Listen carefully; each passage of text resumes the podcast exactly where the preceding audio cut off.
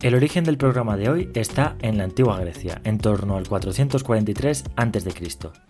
En este año se considera que Hipódamo de Mileto sienta las bases del urbanismo, ya que planeó el trazado urbanístico del Pireo, el barrio del puerto de Atenas, siguiendo una retícula que ordenaba el terreno de una manera calculada, primando la funcionalidad y el orden.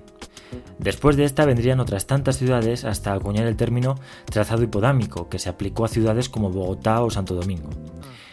Las últimas investigaciones han revelado que las primeras ciudades egipcias surgidas en el tercer milenio antes de Cristo tenían trazados ortogonales, lo que adelantaría aún más el origen de este tipo de ordenación urbana y por tanto de la necesidad del ser humano de organizar sus urbes de alguna manera.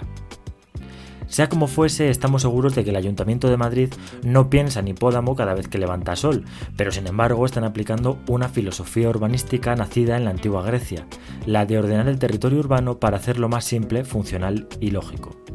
Bueno, o en eso deberían estar pensando.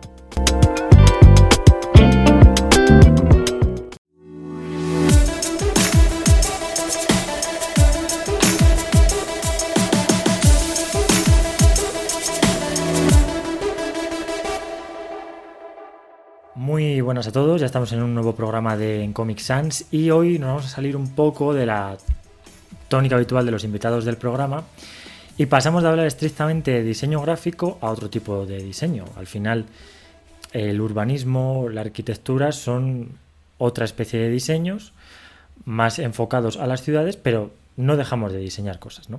Y para hablar de eso, tengo ya eh, por Skype a Antonio Giraldo. Muy buenas. Hola, buenas.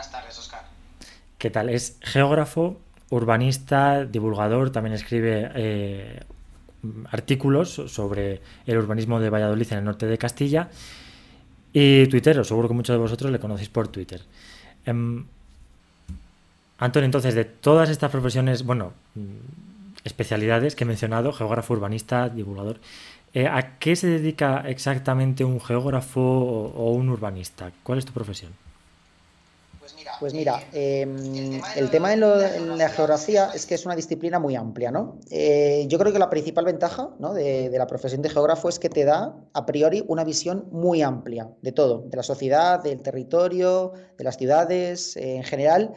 Digamos que es un profesional transversal, si es que esa palabra quizás es la que mejor lo defina, ¿no? Y luego ya a partir de ahí eh, cada uno se va buscando su, su, punto más, su especialidad. En este caso, urbanismo, que es parte de, digamos, geografía urbana, eh, geografía del poblamiento, por así decirlo, em, eh, es una disciplina muy interesante porque al final quizás es la no disciplina. No es como tal, sino que es como una suma de varias, de varias ramas o varias profesiones. Oye, pues para hacer quizás un, para hacer un plan de urbanismo necesitamos eh, geógrafos, arquitectos, sociólogos, licenciados en Derecho, Economía, historiadores del arte, si es que hay algo que, que revisar. Sabes que al final esto es un, una disciplina que suma un montón de profesiones diferentes en la que quizás el geógrafo, el encaje que tiene dentro, es que es capaz de conectar bastante con todas ellas, ¿no? El dar una visión como, como muy amplia de todo esto, es decir, no, pero es que esto, la, la influencia es, va más allá, ¿no? Y luego ya ir pormenorizando. Por eso mmm, eh, me parece que es eh, quizás de las cosas más interesantes a las que se puede dedicar un, un geógrafo, con permiso de mis compañeros, que muchos te, te, digo que han seguido ramas completamente diferentes. Pero creo que tiene bastante que aportar en ese sentido. Oye, y de hecho, el conocimiento de la geografía hace siglos era el, eh, primordial. También se, entonces se diseñaban mapas, diseñaban eh, rutas. Eh, al final esa visión amplia también es muy necesaria incluso para tareas muy concretas como puede ser construir un simple edificio, una parcela de la ciudad. Dices, bueno, solo es un edificio, una parcela. Pero, ¿qué influencia puede tener esto? ¿no? Ahí es donde está el, el, el de, de, esta profesión, que por otro lado me parece preciosa. Eh, hace poco estuvimos en, estuve con mis amigos en Madrid y teníamos que ir a, a la Plaza de España. Y cogemos un taxi porque la verdad es que nos pillaba muy mal el transporte. Cogemos un taxi y dijimos a Plaza España. Y nuestra sorpresa fue que el taxista pretendía meternos hasta prácticamente, yo creo, la puerta del, del Hotel Río, este que han rehabilitado hace poco. Sí. Y claro, cuando estábamos llegando, además era Semana Santa, estaba todo lleno de coches, de gente, bueno, había un jaleo importante. Le dijimos, no, no, pero déjenos por aquí cerca que, que nos da igual, nos acercamos andando. Entonces, yo creo que ahí me di cuenta de que eh, de la diferencia entre ciudades, ¿no? Yo que vivo en Valladolid, tú que también eres de aquí, a lo mejor estamos más acostumbrados a tener el centro más restringido y en Madrid la gente está acostumbrada o le han acostumbrado a que, bueno, se tienen que meter con el coche hasta la puerta de, de donde sea. Yo llego a la conclusión de que, em, de que al final depende de a lo que acostumbres a la gente, de que es más ideológico. Que porque si a nosotros nos dices no puedo meterme hasta Plaza España, te dejo en una calle que está cinco minutos andando, pues sin problema, ¿no? Pero no sé por qué hay esa costumbre allí de... Efectivamente, Madrid, aparte del tema de las distancias, es que se ha construido un modelo, efectivamente, base también con un cierto corte ideológico, efectivamente, eh, hacia la libertad de movimiento en, vehículo, en vehículo privado, pero muchas veces porque tampoco ha habido otra alternativa, ¿no? Ese es el problema, que no es que mucha gente lo elija porque quiere, que también los hay, sino porque realmente es la... Es, y no debería ser así, es el método de transporte eh, más rápido no más barato ya, te diría, más barato seguro que no, pero más rápido y a veces el único que llega al lugar donde vives, que ese es el problema. O, el que, o que llega en frecuencias o en intervalos que te pueden servir a ti como para usarlo diariamente y a trabajar. Muchas veces hay desarrollos en los afueras de Madrid, por ejemplo, que sí llega al metro, pero caramba, si llega a una estación que está 15 minutos caminando o frecuencias eh, relativamente bajas, al final eh, te, resulta mucho más cómodo usar, usar el coche. Este es el problema, en que hemos hecho más cómodo en muchos lugares que el coche sea la, primera opción, cuando en otras ciudades europeas es, real, es justamente al revés. La primera opción es eh, el transporte público, oye, y luego tienes la opción de usar el coche, pero vas a tardar más, vas a tener que dar más rodeos, no vas a poder llegar al lugar donde quieres justo, y ahí es donde está la clave, ¿no? Empezar a quitar, restringir y luego ya ir planteando modelos de movilidad alternativa. Claro, es que al final hay mucha gente que se queja de que cuando eh, se hace, por ejemplo, el caso de Plaza España, volvemos a él, eh, yo no sé si se podría haber resuelto de otra manera o si era necesario que debajo de la plaza hubiera un túnel porque pasaran coches. Quiero decir, no sé si ese tráfico se podría haber desplazado, ya no desplazado, sino hablamos de eliminado. La cosa es que cuando eh, se restringe el tráfico, alguien tiene que perder y son los coches, bueno, pues... pero mm, yo creo que hay el intentar soplar y sorber, eh, no sé, pero me pareció poco valiente el decir, bueno, pues por aquí no pasan coches ya, pues no pasan. Eh, también es un poco el, miedo que tienen muchos ayuntamientos al ponerle eh, coto al coche, ¿no? Sí, pero, luego, al final, realmente, es verdad que hay un cierto rechazo, pues como cualquier cambio realmente. Siempre hay gente que tiende a rechazar lo preestablecido, pues porque es no el típico de lo malo conocido que lo bueno por conocer.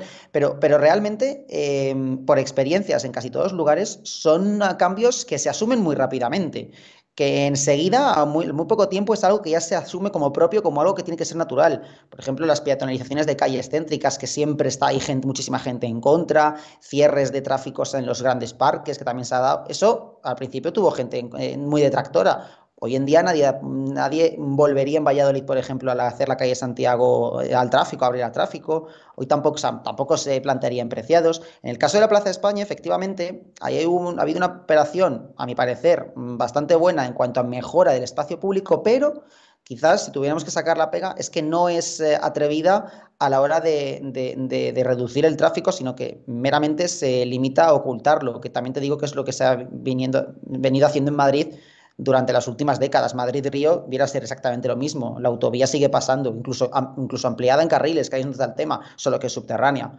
Pues en Plaza de España, mm, todo lo que pasaba por encima entonces pasó a hacerse, en, ahora atraviesa un túnel. No ha, ido, no ha sido una reforma para reducir el tráfico, sino te diría que para paliar los efectos en, el entorno urbano que, causa, al menos en superficie, que eso no quiere decir que no siga habiendo contaminación, eh, ruidos, etcétera, incluso los accesos. Eh, poco ambicioso, sí. Realmente podía haberse optado por otra, por otra vía, que es la de directamente reducir o eliminar en determinados tramos el, tráfico o dejarlo solamente a transporte colectivo, autobuses, taxis, etcétera. Em, cuesta, cuesta mucho porque en Madrid ya hay un modelo preestablecido en el que, oye, cambiarlo radicalmente es, es, un rechazo muy fuerte. Al final a veces es como una sentencia para el ayuntamiento que se atreva a hacerlo, ¿no?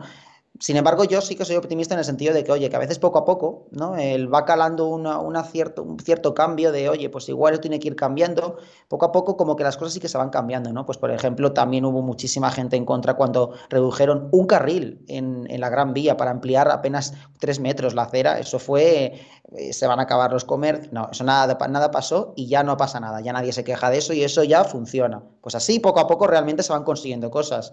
Probablemente dentro de otros 30 o 40 años, cuando se vuelva a reformar la Plaza de España, que se volverá a reformar otra vez seguro, em, ya se planteen algo diferente. Espero, yo creo que sí, veremos por dónde va el asunto. Pero por lo menos todo parece indicar que incluso en partidos de corte más conservador, empiezan a asumir determinadas cosas, a veces con 20 o 30 años de retraso, yo eso también hay que decirlo, ¿no? Pero que, realmente también parece que van cogiendo en cierto modo, no, no en el hecho de proponer, sino el luego ya no quejarse cuando otros lo han hecho, que eso ya a veces es un avance. Un barrio que me llama mucho la atención de Madrid es eh, Vallecas, porque lo visité hace poco. Y a mí me recordaba mucho, por ejemplo, a Delicias, pero creo que en Delicias, por ejemplo, se ha sabido Em, en plan calles estrechas, pisos no muy altos. Creo que, por ejemplo, en Delicias se supo adaptar muy bien el espacio, precisamente por un, ayuntamiento conservador del PP, eliminando muchas plazas de aparcamiento, haciendo calles de una sola dirección, plantando muchos árboles, y sin embargo vas a Vallecas y llama la atención ya no solo eh, la cantidad de coches que hay aparcados por todos los sitios, en cualquier esquina, sino la falta de orden y de mantenimiento de las calles, de las aceras. Es como una zona, eh, no sé, que parece eh, casi abandonada. ¿Es algo propio de las grandes ciudades que haya zonas más marginales, por así decirlo, que estén abandonadas? ¿O, es que no hay interés? O... Pues em, es algo en parte propio de grandes ciudades que haya grandes eh, contrastes dentro de ellas, algo que no sucede tanto en las ciudades medianas, o no debería. Eh, pero en el caso de Madrid te diría que es mucho más, eh, mucho más señalada la, desigualdad entendida en, términos de, cómo está diseñada la ciudad o, cómo, cuál es la calidad urbana en unas zonas y otras. El problema de Madrid no es que haya una calidad media imperante, sino que hay realmente zonas muy buenas y zonas muy malas. Eh, zonas medias, eh, realmente eh, lo que entendemos por zona media al final es las zonas más concurridas, centro, barrios centrales. Luego hay una periferia, un sur con calles que realmente no se han reformado ni hay vistas a desde pues, prácticamente desde que se construyó en los años 60 o años 50. Y sin embargo, hay otras zonas en el norte, oye, que incluso se venden así, que son punteras en cuanto a desarrollo, nuevos diseños, pues toda la zona de las cuatro torres, desarrollos en el norte hay muchas zonas que, tienen, eh, digamos, no te diría no te diría que es por riqueza, sino simplemente pues porque ha habido un cierto interés por, parte de los gobiernos municipales en potenciar determinados polos, dejando de lado muchos otros, ¿no? Esto es quizás, esto no sucedió tanto en Valladolid. De hecho, incluso aquí gobiernos del Partido Popular sí que tuvieron planes específicos para barrios eh, que potencialmente a lo mejor no eran sus potenciales votantes, pero yo creo que ahí es donde está la clave inteligente electoral, ¿no? El ir un poco a los barrios a los que tienes a los que puedes convencer más, ¿no? Aquí en Valladolid esto se hizo y Delicias es cierto que, es un barrio que, mejoró durante algunos, durante, durante varios años y el centro histórico también de Valladolid se, recuperó bastante bien. En el caso de Madrid todavía queda un montón por, por, em, abordar. Y es que además te diría que precisamente es eh, justo todos estos polos, todo el sur de Madrid, en el que siguen pasando los años y las décadas y seguimos hablando de reformas de la Plaza de España, de la Puerta del Sol, oye, de la Gran Vía, que está muy bien, ¿eh? que también hay que reformar y demás pero siendo el primer ayuntamiento el que más capacidad financiera tiene, eh, choca que no, que no haya un, gran plan de, intervención en, todos estos lugares en los que, vamos, solo hay que darse un pequeño paseo por ahí para ver lo hostiles, el, diseño hostil que tienen las calles, lo, lo difíciles que son y al final eso causa pues también desidia en, en los propios vecinos. Eh, muchas veces la participación ahí es muy baja. Digamos que hay dos Madrid, yo te lo diría tal cual. ¿no? Hay un Madrid que es el que se vende en, en, postales, que vemos todos, y luego hay otro Madrid donde vive la mayor parte de la gente, que también está ahí la clave. Entonces, este yo creo que es el verdadero problema de la ciudad, eh, la segregación tan amplia que hay entre uno y otro, que coincide además con, con Madrid eh, más rico y un Madrid pues menos rico. Has mencionado las cuatro torres, ahora que está en marcha el Madrid Nuevo Norte, creo que se llama, ¿no? que hay proyección de construir más en esa zona, de construir a más altura. ¿Crees que este proyecto va a precisamente aumentar las desigualdades en esa zona? ¿O intenta un poco... Ya, em, hay un proyecto, como comentas, que es el de Madrid Nuevo Norte, que tradicionalmente lo hemos llamado siempre Operación Chamartín, que es simplemente, bueno, simplemente es eh, coger y soterrar toda la entrada de las vías del tren en el norte de la ciudad, y ahí hay un montón de terrenos y, parcelas asociadas que ahora mismo están vacías, incluso son vertederos, edificios abandonados y demás. El proyecto consiste en eso, en transformar todo ese norte de la ciudad en un nuevo barrio residencial, oficinas, un parque, bueno, varias cosas, ¿no? Y de paso reconectar varios lugares. ¿Qué pasa aquí? Pasa pues lo mismo que te estaba comentando antes, que una vez más el foco y el polo de desarrollo se está dando donde ya hay un gran desarrollo tanto económico como urbanístico, que es precisamente el norte de la ciudad. Oye, esto no quiere decir que no haga falta hacer nada con las vías. ¿eh? Eso, efectivamente, eh, probablemente requiera de, una operación, no sé si de soterramiento, pero al menos sí de tratamiento o de integración o reconexión entre, entre zonas que ahora mismo están separadas.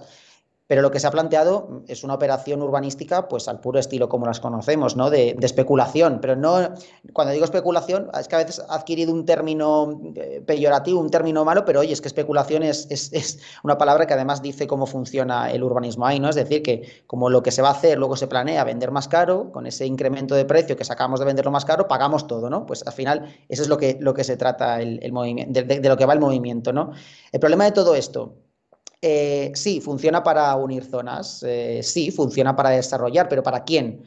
Mm, se planean oficinas, efectivamente, una vez más, en el norte, siempre, ese es el problema. La oficina siempre en el norte, se planean viviendas, pero claro, el precio de las viviendas resultantes de una operación así no va a ser un precio, desde luego, asequible, va a ser un precio muy, muy caro.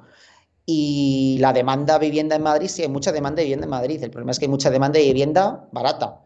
Eh, no de vivienda de precio, de precio alto. Y dirás, claro, eh, ponemos la vivienda en precio alto, entonces quedan más libres las. No, es que tampoco funciona así, porque cuando las viviendas se ponen a precio especulativo, lo que hace la gente es comprarlas acaparando para hacer, para hacer inversiones, más que para usarla como vivienda, como vivienda habitual. Esto está sucediendo en Nueva York con los grandes rascacielos que se están comprando viviendas solamente para tener vacías de inversión. Esto es el problema. Igual la burbuja lo vimos, que se puso un montón de viviendas. Eh, eh, a la venta con precios muy altos y no bajó el precio de la vivienda, sino al revés, que subió porque había gente que compraba más y más y más porque solo subía hasta que estalló la, burbuja. Al final estas operaciones no cambian nada ese paradigma, viene a ser un poco lo mismo. No quiere decir que no haya que hacerlas, pero igual habría que plantearlas de otra forma diferente, ¿no? A lo mejor no dar la vivienda libre, sino hacerla solo de protección y en alquiler. Ojo, aquí ya tendría que intervenir la administración poniendo dinero. Aquí lo que se trata, y lo interesante de esta operación, es que se autofinancie. Es lo que los ayuntamientos siempre persiguen, pero a lo mejor hay que asumir que no se puede autofinanciar todo si queremos que funcione de determinada manera para el interés general. Has mencionado la palabra mágica en esta ciudad, que es soterramiento. Ya. Yo la verdad es que te he visto poco activo sobre este tema en, Twitter, que te sigo. Ya lo, fui en sus, años, de verdad. Mira que yo llevo viendo soterramiento en Valladolid. que, mira, tengo la versión del norte de 150 aniversario, que han pasado ya 15 años. Enviaron un panfleto enorme, súper chulo, de, el norte de Castilla del soterramiento. Lo tengo guardado por ahí.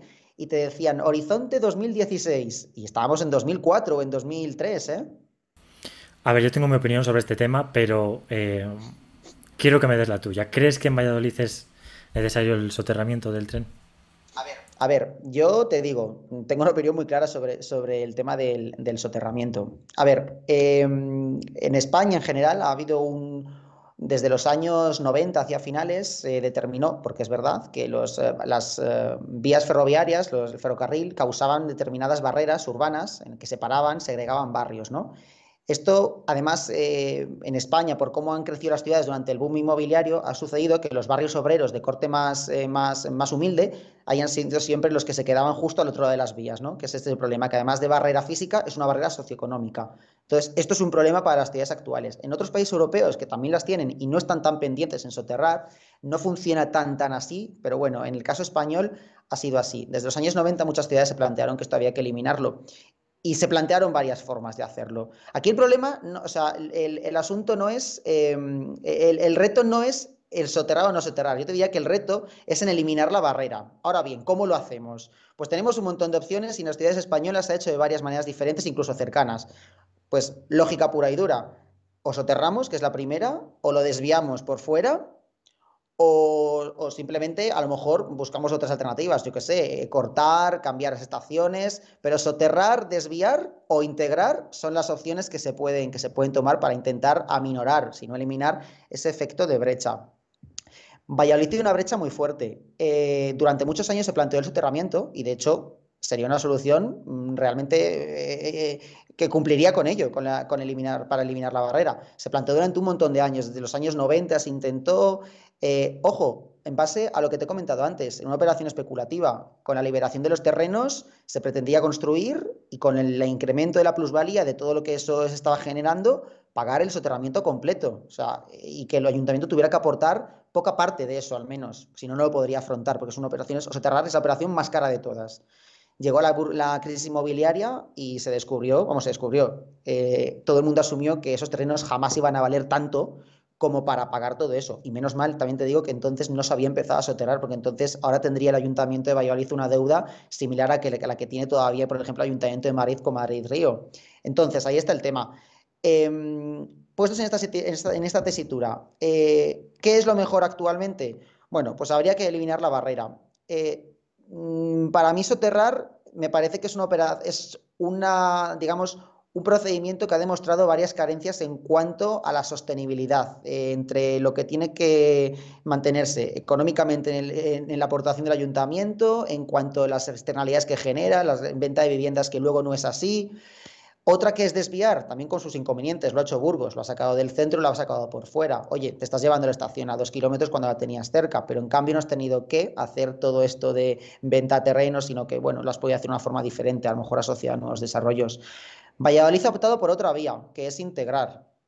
Eh, integrar significa mantener lo que ya está, aunque intentar hacer la mayor permeabilidad posible entre calles. Yo creo que es una solución que a lo mejor no alcanza a coser la brecha tanto como lo haría un soterramiento, porque así es como lo hemos visto, ¿no? Pero sin embargo sí que puede dar la solución que la ciudad, la ciudad necesita, que es precisamente el pasar rápidamente de un lado a otro. Yo creo que esto es un poco cambio de mentalidad. Mm, siempre nos imaginamos ese famoso bulevar, como se ha hecho en varias ciudades, o ese famoso tranvía. Oye, en otros países europeos es muy raro que soterren sus vías en, determinados pasos, simplemente las integran dentro del paisaje urbano. También hay que tener ver los beneficios. En este caso es muchísimo más barato, no estamos causando una operación especulativa a gran escala, no deja ningún tipo de agujero en las cuentas municipales. Es una balanza.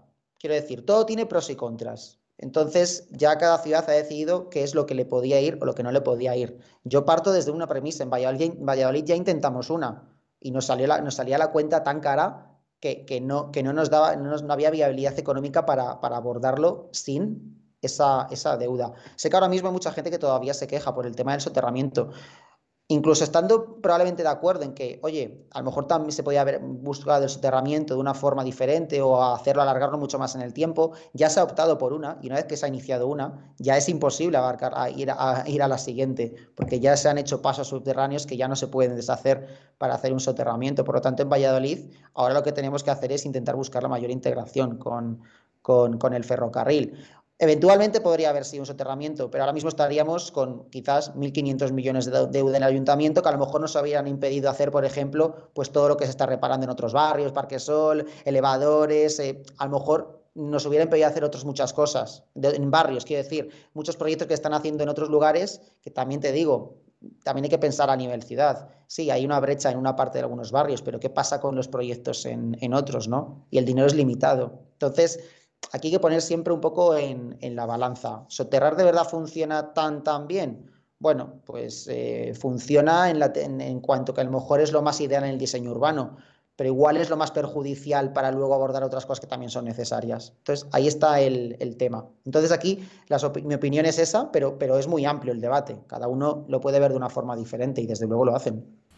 Yo, al hilo de esto que decías tú de, un cambio de mentalidad, yo creo que quien más sigue defendiendo, quien más sigue pidiendo el soterramiento, es precisamente la gente más mayor. O sea, yo creo que es eh, esa mentalidad de ande o no ande, la más grande. Y yo creo que ellos perciben que no hacer el soterramiento es prácticamente dejar las cosas igual. Y sin embargo, tú cruzas el túnel de labradores de Delicias y ahora mismo se ponen tres personas en fila y no puedes pasar, porque es que no hay más espacio. Casi te das con, el, con la cabeza en el techo. yo creo que cuando se vayan viendo los pasos hechos, yo creo que la gente se va a ir haciendo una idea de cómo va a ser el resultado final y va a, ir eh, comprendiendo un poco eh, el aspecto que va a tomar la, la, ciudad.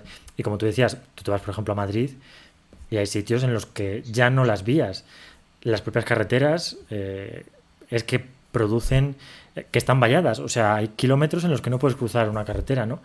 Y nadie se plantea, bueno, pues esta carretera la vamos a soterrar. O el Pisuerga, por ejemplo, nadie dice, venga, pues el Pisuerga le soterramos porque en vez de tener puentes, ¿no? Sin embargo, con las vías ha generado, yo creo, esa esperanza en mucha gente de soterrarlas y ya hay gente que no quiere otra cosa. Pero yo creo que es más porque nos lo han metido en vena que por necesidad, ¿no?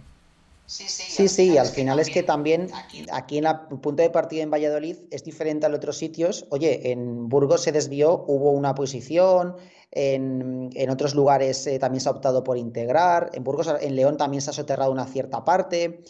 Pero aquí es que hemos partido desde que casi casi hacemos uno para finalmente desengañarnos un poco en el, tema y al final no, no, no, realizarlo. Oye, tú fíjate, en el caso de Madrid con la Operación Chamartín llevan intentando realizarla eh, desde los años 80 casi. Quiero decir que son más de 30 años hablando de soterrar ni siquiera unas vías que causan el mismo estrago quizás que puedan causar las de, las de Valladolid y no, no, no han conseguido hacerlo y todavía no está hecho.